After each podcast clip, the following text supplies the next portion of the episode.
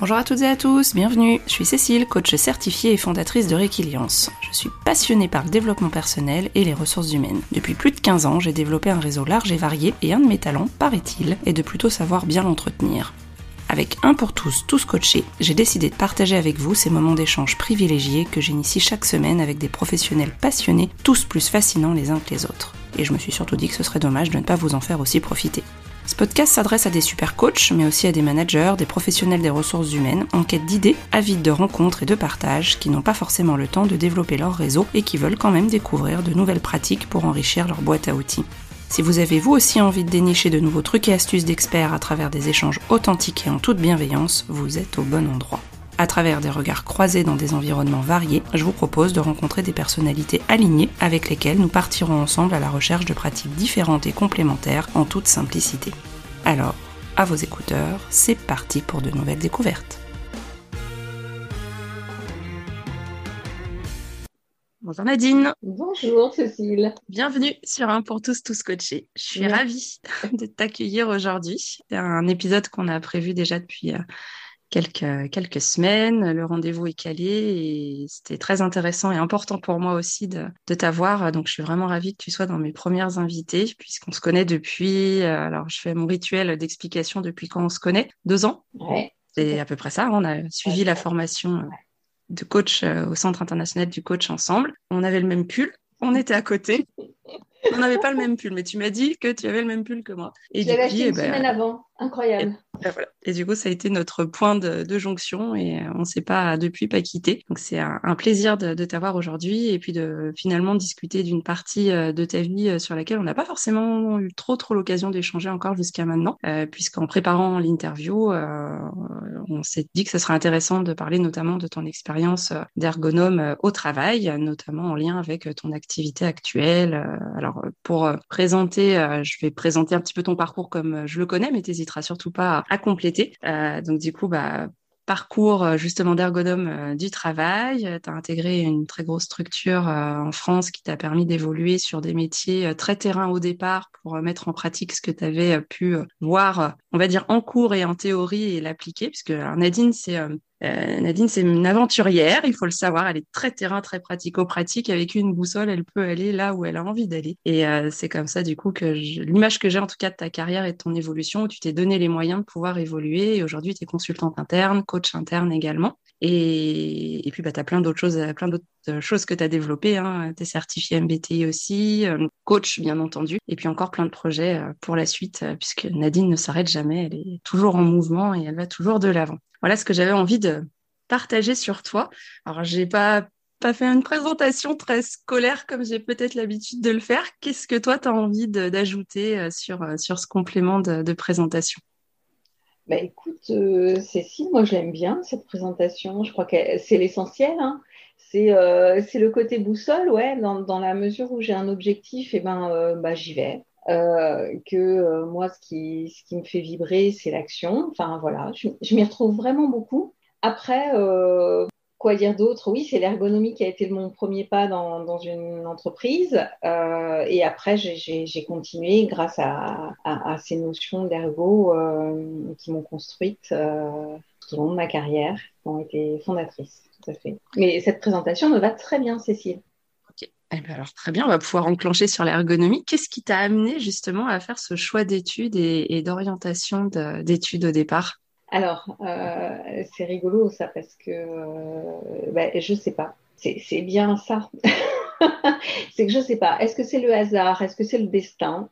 Chacun y trouvera la réponse. En tout cas, euh, moi, à l'époque où j'ai rencontré l'ergonomie, parce que je ne savais absolument pas ce que c'était, c'était il y a plus d'une vingtaine d'années, oh, bien plus, 25, 25 ans, euh, en fait, je, je travaillais, j'étais, euh, j'avais plutôt un travail alimentaire. Et euh, autant à l'époque me dire euh, que j'avais un travail alimentaire, c'était pas le sens de ma vie, c'était compliqué. Mais aujourd'hui, je suis contente d'avoir vécu cette étape-là parce que je sais ce qu'est un travail alimentaire.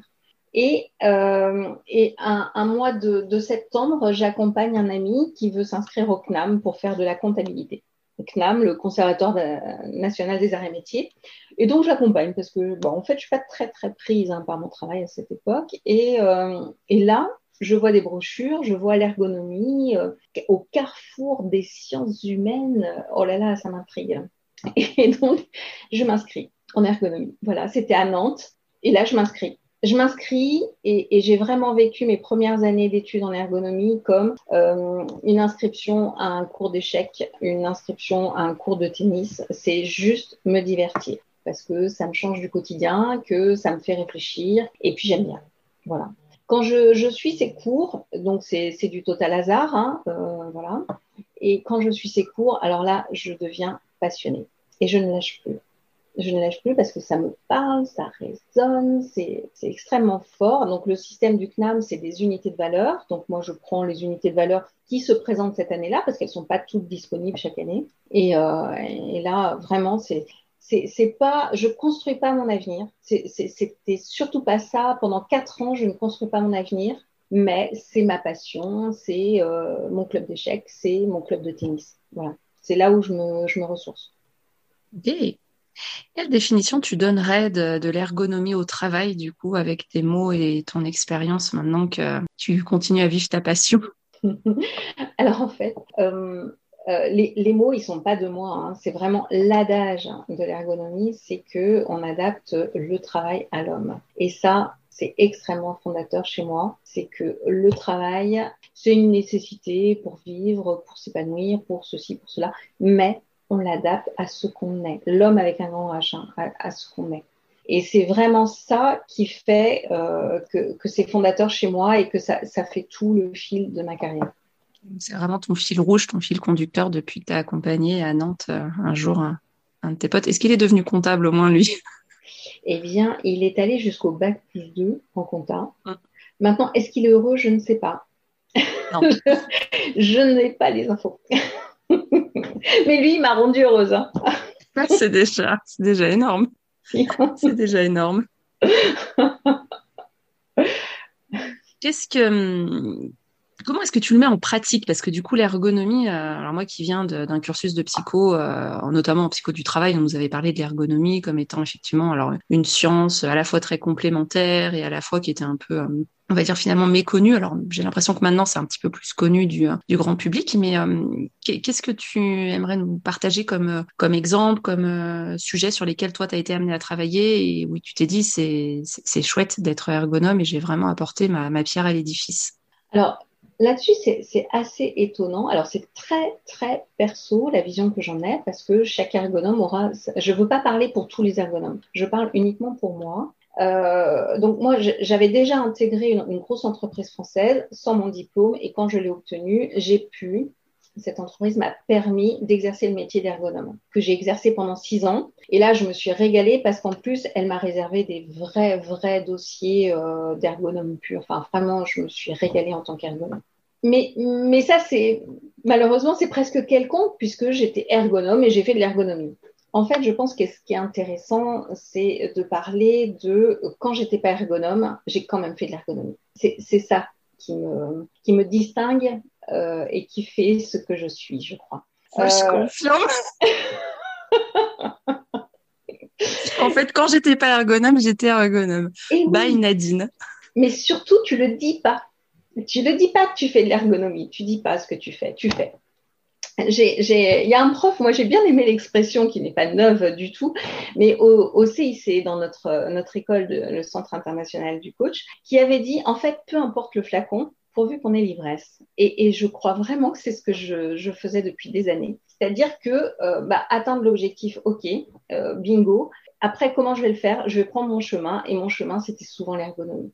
Euh, donc, tant que j'ai été ergonome, j'ai utilisé les leviers de l'ergonomie. Et puis, rapidement, bah, parce que j'appartenais à une très grosse boîte euh, française, en fait, rapidement, euh, les ergonomes ont disparu de cette boîte en disant bah, réorganisation, il fallait que je fasse autre chose. Et là, on m'a dit, bah, écoute, ma grande, qu'est-ce que tu pourrais bien faire? En quoi tu pourrais être utile? Et on m'a envoyé vers du management dans un secteur où j'avais beaucoup œuvré en tant qu'ergonome, puisque j'étais dans les, j'ai beaucoup euh, travaillé sur les risques, euh, les risques d'accidents euh, mortels et tout ça. Donc, on m'a envoyé dans un secteur managérial très technique, vraiment très très technique. Et moi, je ne suis pas une technicienne.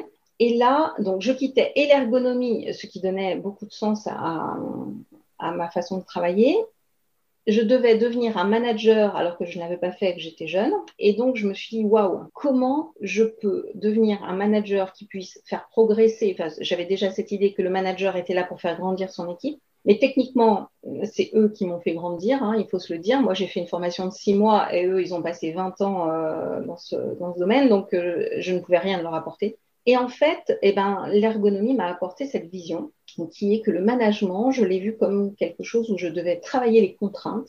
Et on est vraiment là. Adapter le travail à l'homme, travailler les contraintes, un, pour les gommer quand j'en ai le pouvoir, et deux, les comprendre pour les intégrer dans mes process. Et c'était vraiment mon leitmotiv, ma manière euh, de, de m'engager dans ce management. Le deuxième point dans mon management, et qui m'a été apporté par euh, l'ergonomie et ma vision, enfin ma façon d'être, c'était de, de, soigner les relations entre les personnes pour créer une entité qui était le collectif. En ergonomie, le collectif a une entité, enfin est une entité, et, et, on, et on le soigne, ce collectif, comme une personne à part entière. Et, euh, et, en fait, ben voilà, je me suis retrouvée euh, jeune, manager d'une équipe qui savait faire plein de trucs sans moi, et comment leur être utile. Donc j'ai travaillé ces deux leviers. Et ça a matché entre nous. à la fin, c'était un peu magique pour moi, mais j'ai eu le sentiment de leur apporter des choses. Donc c'était vraiment chouette. Et c'est en ça que quand je n'ai plus fait d'ergonomie, en fait, j'en faisais encore. Derrière ça, euh, parce que j'avais un management particulier et un rapport à l'équipe et aux individus particuliers, on m'a demandé dans cette grosse boîte de continuer et de faire carrière plutôt du côté de la sécurité sécurité du personnel. Donc, j'ai travaillé dans des gros établissements euh, industriels, euh, enfin, avec des gros risques, euh, là encore, hein, jusqu'au risque mortel. Donc, c'était assez important. Et, en fait, j'ai eu plein, plusieurs équipes où, ce, qui était, intéressant, c'était de voir comment l'équipe prenait le pas sur les individus et comment l'individu s'y retrouvait dans son équipe. Voilà. Ça, ça a été fondateur dans ma manière de voir le management, l'ergonomie.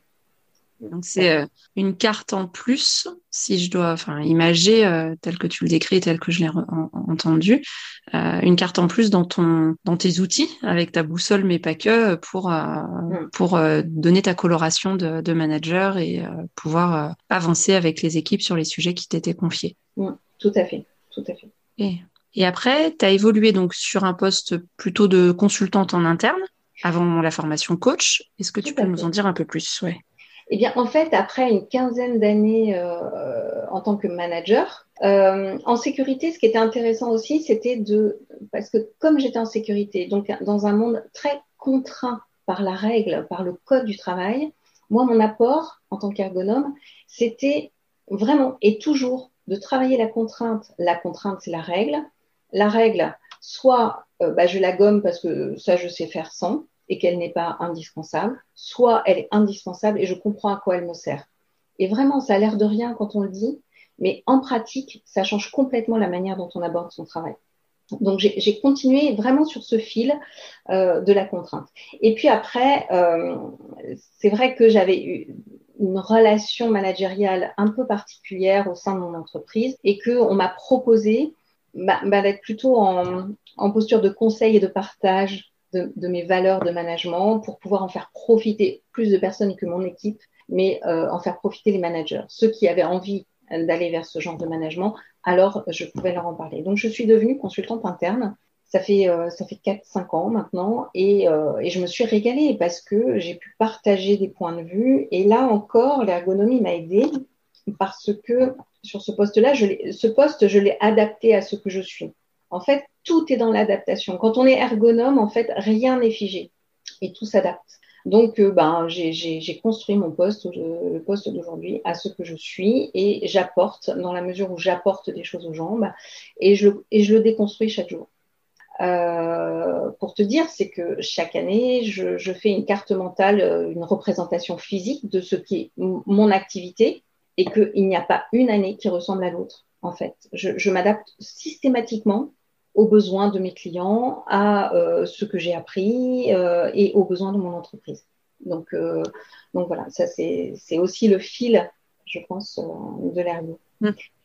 Donc, donc, voilà, je suis devenue consultante interne. Là, j'ai beaucoup j'ai beaucoup travaillé sur euh, les, diagnostics, en fait, apporter une autre vision. Ça, c'est ma vision d'ergo, où euh, il n'y a pas de bonne, de mauvaise réponse, de choses comme ça. Enfin, en fait, on, est juste dans, l'analyse de ce qui se passe et l'analyse du travail, tout en préservant et en respectant l'individu dans ce travail, quel qu'il soit. Alors ça, ça veut dire avoir en tête que euh, chaque intervention que je peux faire, chaque conseil que je peux donner, il est propre à l'individu à un moment donné dans un contexte donné. Ça aussi, c'est des, fondamentaux de l'ergonomie. C'est-à-dire que euh, ben, tout peut changer et que tout conseil est à la carte. Je, ne sais travailler que à la carte. Je ne sais pas déployer, euh, je ne sais pas faire ça. et, ça ne m'intéresse pas de le faire.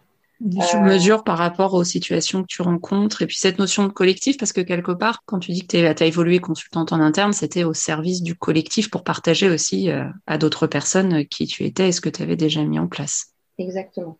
Ok, super. Et euh, je fais le lien aussi avec un des épisodes, un des tout premiers épisodes que j'ai enregistré avec Camille Flex sur le Lean RH, qui est aussi une adaptation quelque part euh, euh, bah, du, travail aux hommes, des hommes au travail, enfin, peut-être les deux. Euh, quel lien tu fais toi avec entre l'ergonomie, le lean RH et enfin le lean de manière globale?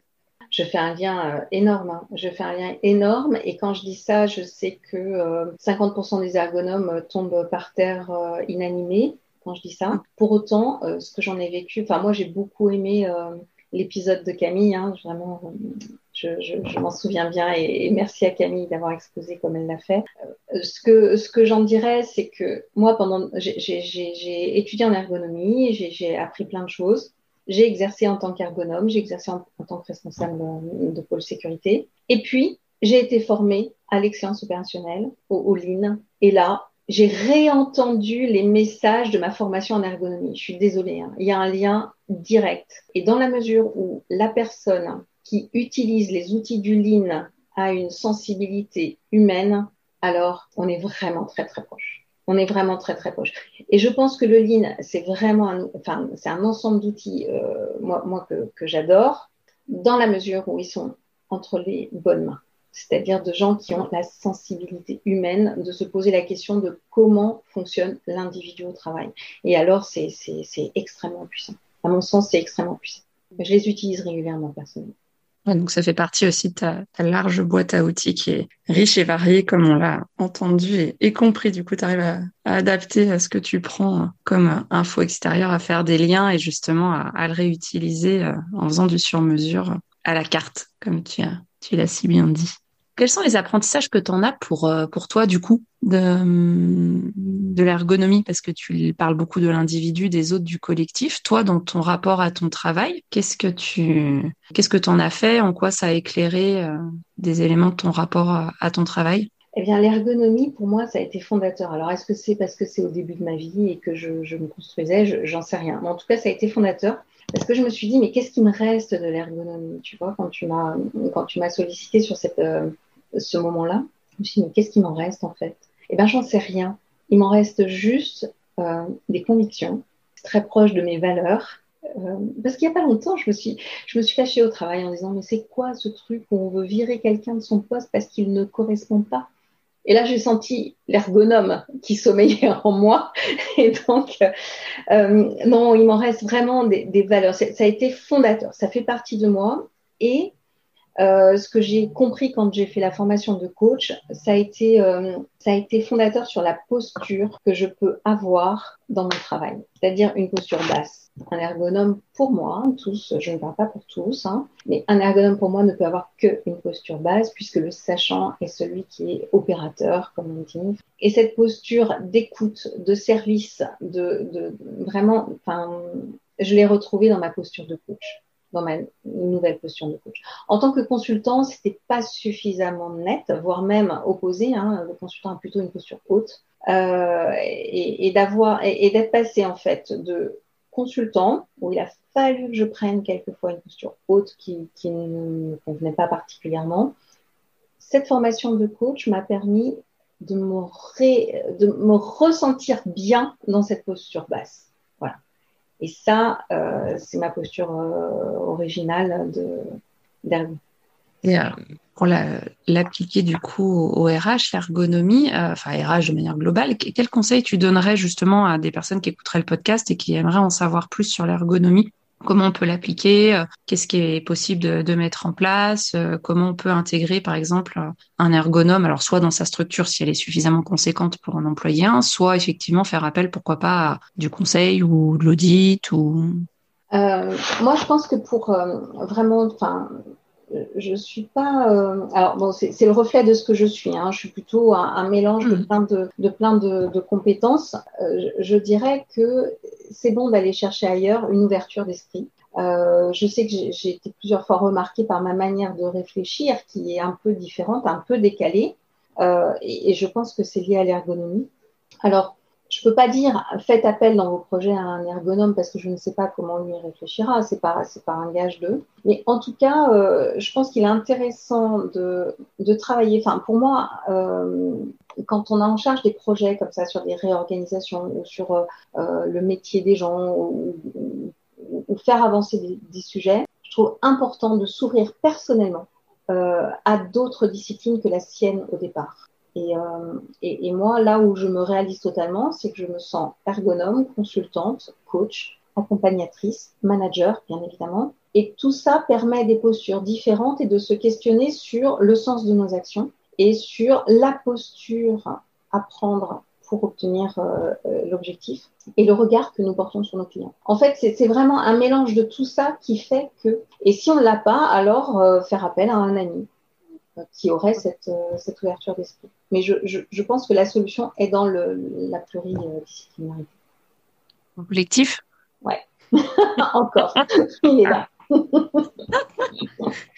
Tu as parlé tout à l'heure justement de, tes valeurs, de quelque chose qui fait partie de toi et l'ergonomie, euh, du coup, t'a permis justement d'ancrer ces, valeurs comme tu le décris si bien. Euh, il y a une question que j'aime bien poser dans le podcast, c'est qu'est-ce que ça signifie être aligné pour toi? Ah, Être aligné.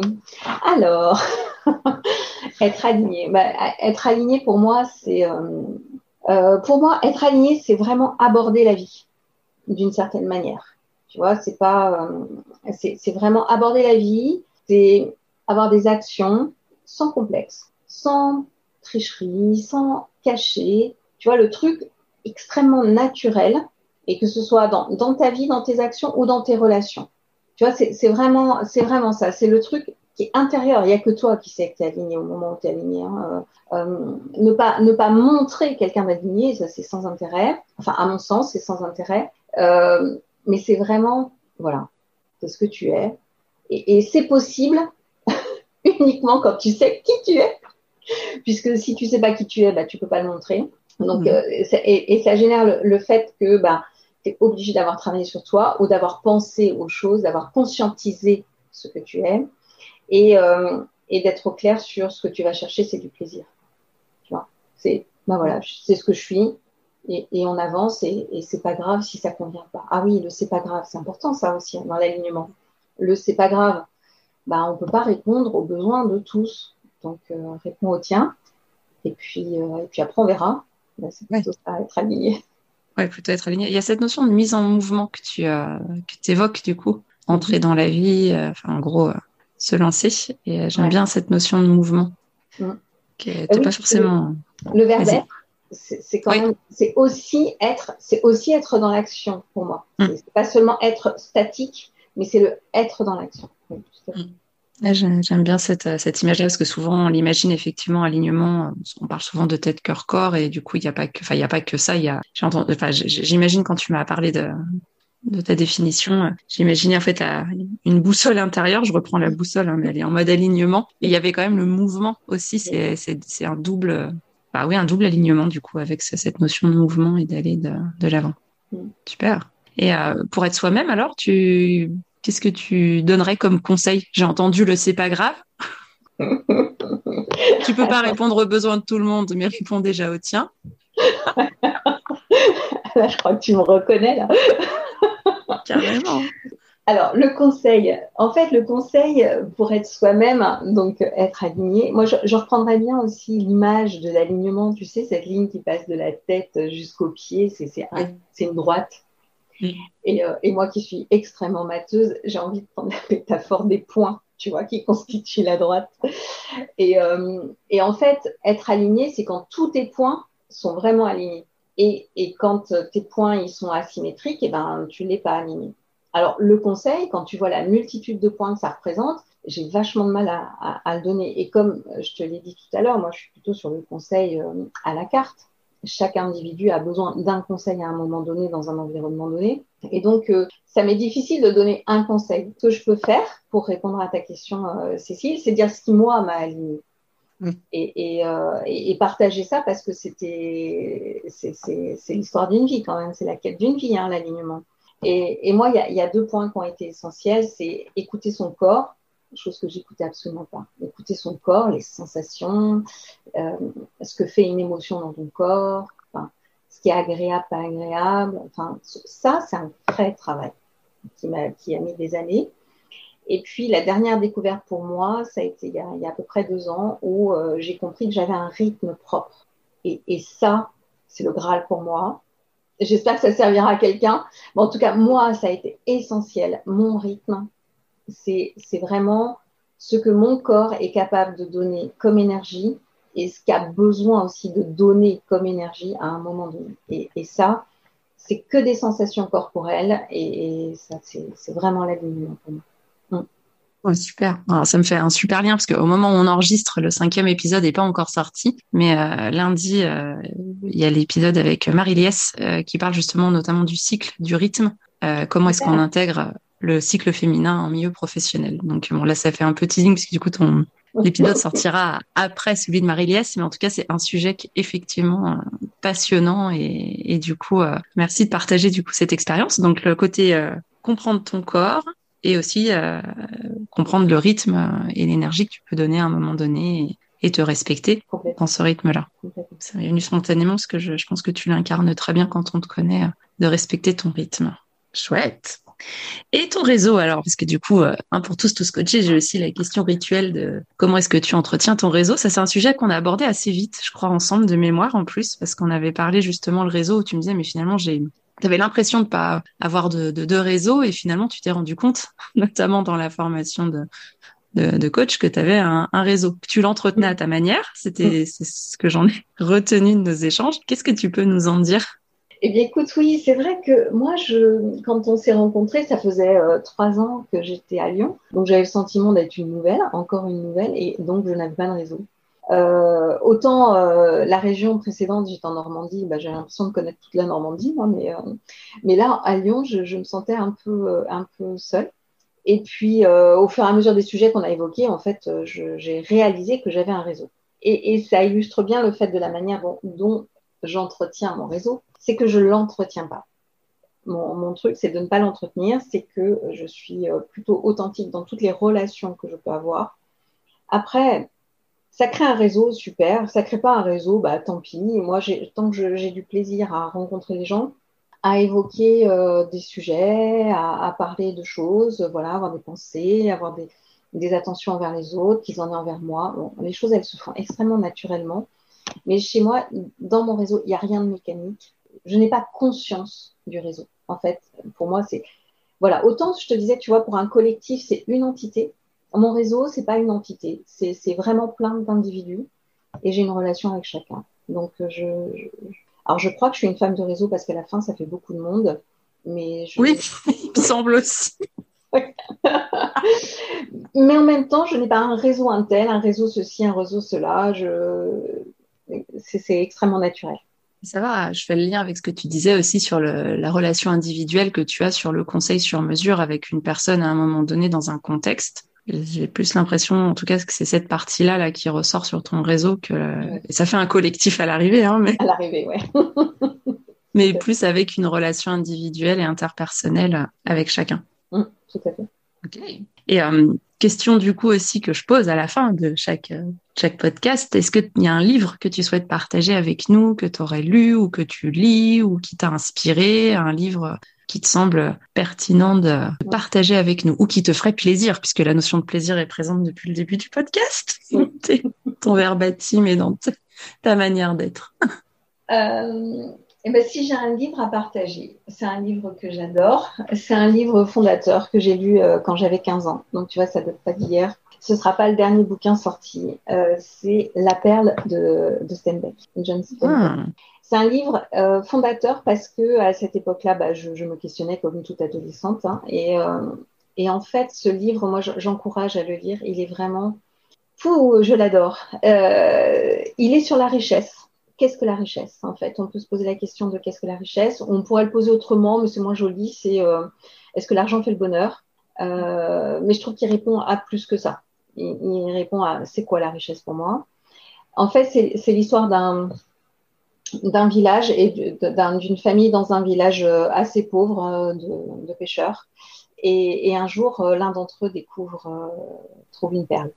Et qu'est-ce que ça change? Ça change quoi dans la vie? Ça change quoi en tant que personne? Ça change quoi dans les relations aux autres? Et, c'est moi, moi, il m'a, il m'a, il m'a bousculé ce livre quand j'avais 15 ans. J'ai plaisir à le relire régulièrement. Ça, me fait Donc, la perle de Steinbeck. Je crois pas que je l'ai lu, mais en tout cas, la thématique que tu y associes, je la trouve très, très belle et très métaphorique aussi, euh, mm. avec, euh, avec sa perle.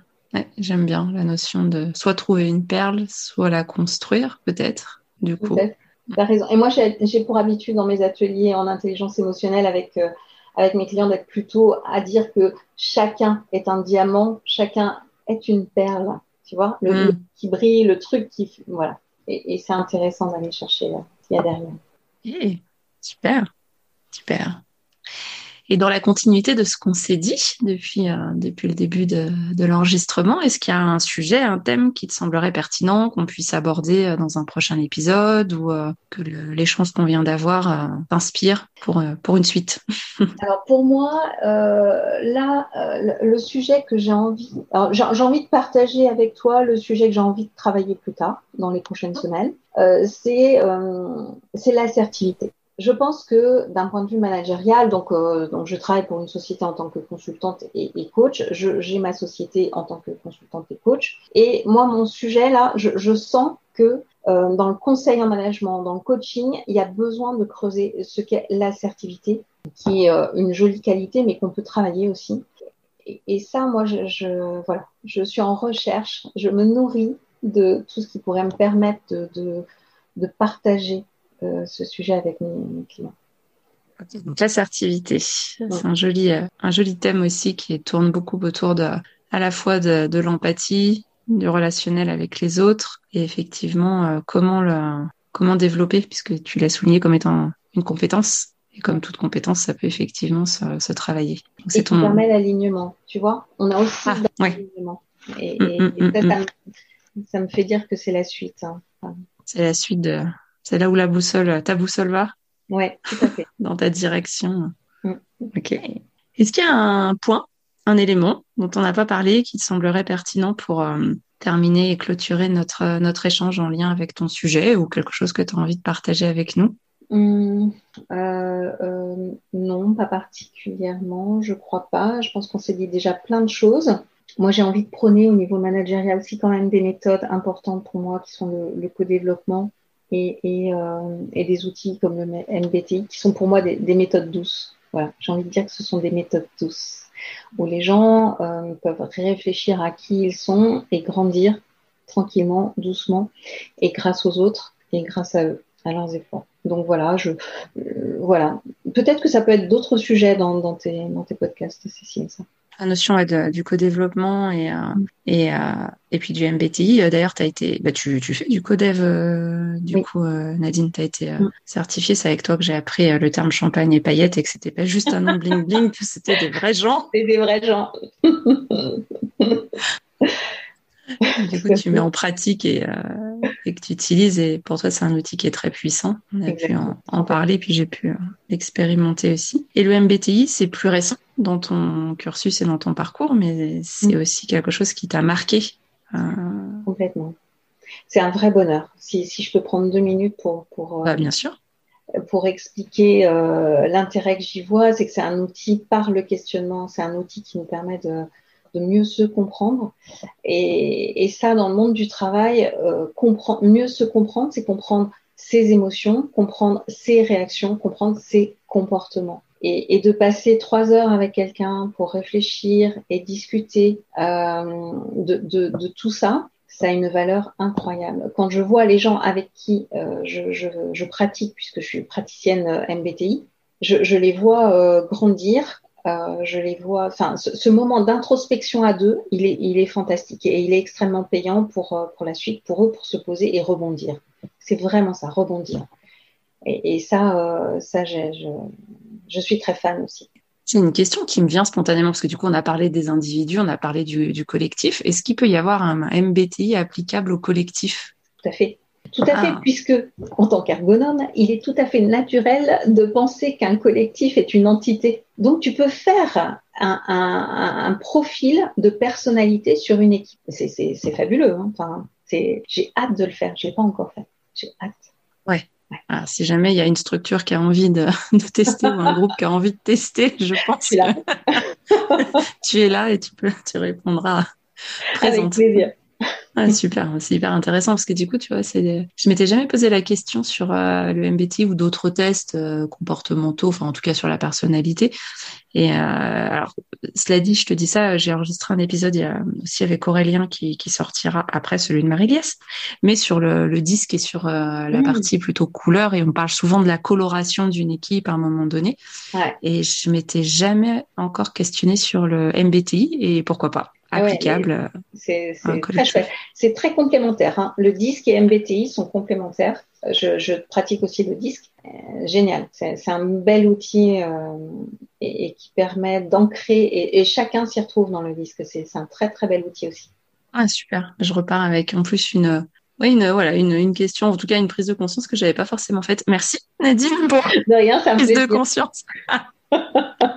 Et question de coach, avec quoi tu repars, toi? Si je repars avec le MBTI version applicable au collectif, est-ce que est-ce que tu as envie de...